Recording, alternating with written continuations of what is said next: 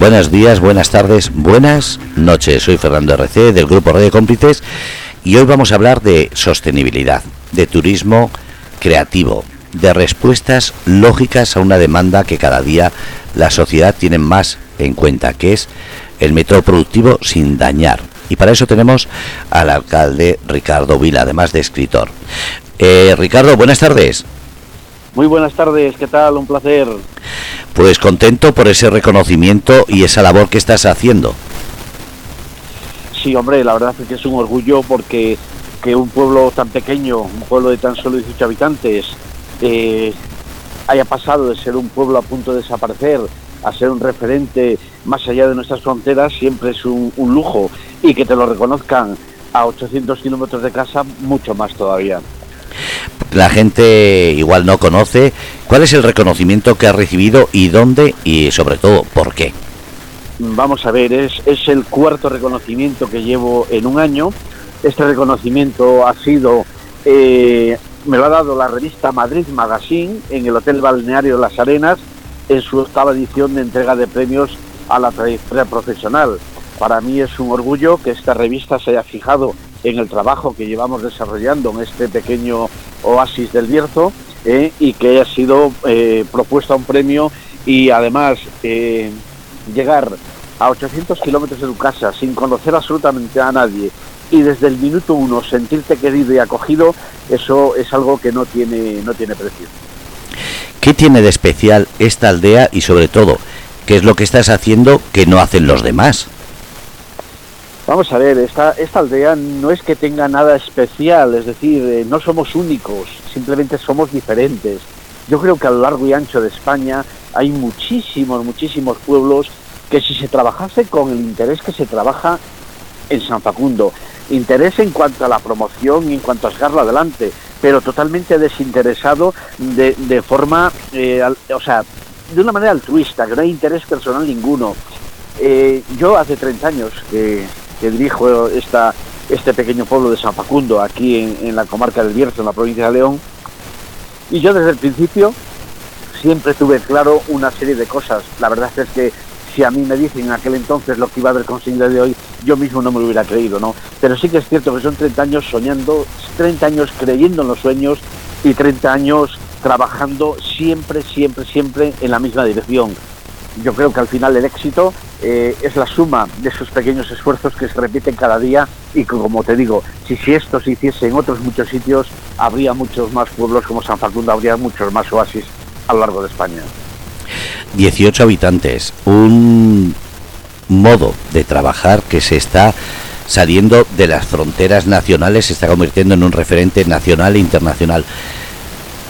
¿Por qué no se ha hecho antes? ¿Por qué mm, se habla mucho pero todavía sigo sin ver que otros sitios lo hagan. Falta de presupuesto, falta de iniciativa, ¿por qué?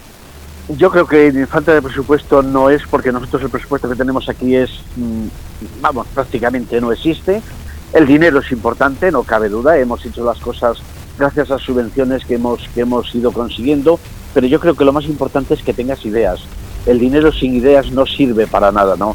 Es un buen amigo, es una buena compañía, evidentemente sin ello no puedes ir a ninguna parte, pero tienes que hacerte una, la idea de lo que quieres, tienes que creer realmente por lo que trabajas y en lo que estás y dedicarle todo el tiempo del mundo a la hora que sea y eh, yo creo que al final, pues bueno, eh, un pueblo como San Facundo, 18 habitantes, con todo el cableado soterrado, incluso la fibra óptica, eh, toda soterrada, con el agua tratada con rayos ultravioleta, con 23.000 turistas recibidos el año pasado, me parece que es una cosa a tener en cuenta y creo que además eh, somos sinceramente un, un modelo de gestión, un ejemplo a seguir en esta mal llamada España vaciada.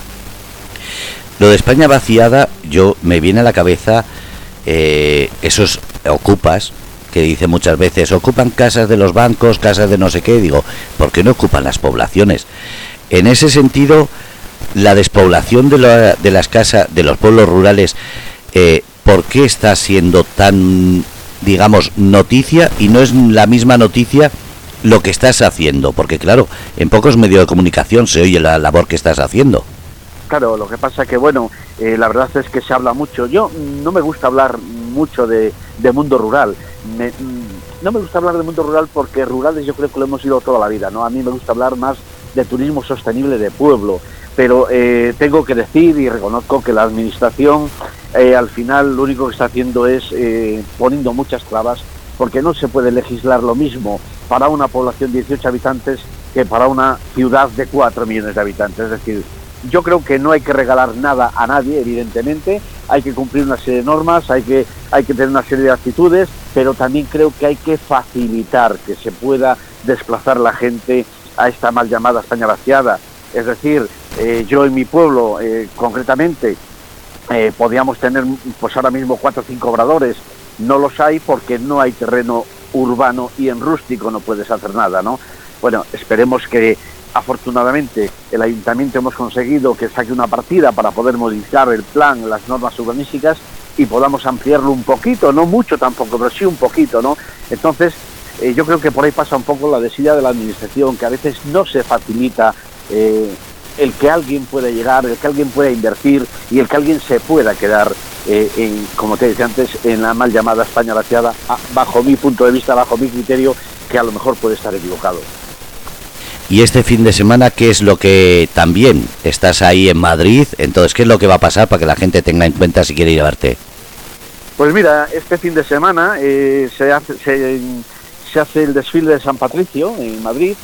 Eh, la persona que lleva el desfile de San Patricio es, es muy un íntimo amigo mío, es el, el creador de nuestro himno de San Facundo, el creador de ese, de ese videoclip que se grabó en nuestro precioso valle que se llama Cornualia y este chico eh, llevó, hizo durante 18 años, fue el director del desfile San Patricio en Nueva York.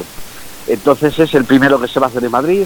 Eh, va a haber una asistencia de en torno a, a 500 gaiteros, entre gaiteros y músicos, que para un primer desfile yo creo que no está nada mal.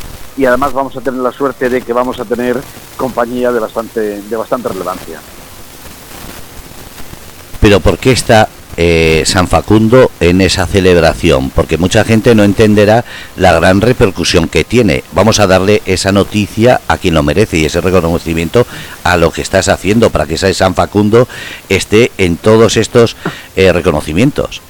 San Facundo está en ese reconocimiento porque la idea de, que se hiciese San Patricio, Madrid, se fraguó hace casi dos años en una comida aquí precisamente en San Facundo con Brad Rodrigo, con el que va a ser el director, parecía una utopía. Yo he hecho lo que he podido, él evidentemente ha hecho mucho más y por supuesto él, él es de los que quiere que yo esté presente en ese reservado de autoridades porque me, me tiene muy en cuenta, me aprecia muchísimo y sabe que le he echado una mano en todo lo que he podido. No quiero entretenerte, sé que andas muy, muy ocupada y sobre todo eh, eres una persona que está en todo. Eh, como digo, gracias por atendernos y sobre todo ya sabes que allí va a estar Estrella para contarnos cómo ha ido y espero que la semana próxima eh, junto a Estrella nos cuentes un poquito cómo, cómo va y cómo es esa celebración que tanta curiosidad me da. Sí, la verdad es que yo creo que es una, es una cosa, yo creo que va a ser muy novedosa y además creo que, este es el primer año, pero creo que en los años sucesivos va a ir incrementándose en cuanto a, grupos que puedan venir a tocar de distintos países incluso y me parece que es una, una cosa muy buena y que además es algo que solamente se puede hacer se puede hacer en Madrid, digamos, porque cuando tengan que viajar eh, grupos desde otros lugares, eh, Madrid es el sitio ideal para, para, para tener los, los vuelos y los destinos eh, de todas las partes del mundo. Pues Ricardo, lo dicho, que me alegro de ese reconocimiento, que no sea el último, que sigan eh, mirando a esa localidad de 18 habitantes que está dando que hablar y sobre todo imagen a copiar. Gracias Ricardo. Un placer como siempre, muchísimas gracias y hasta cuando queráis.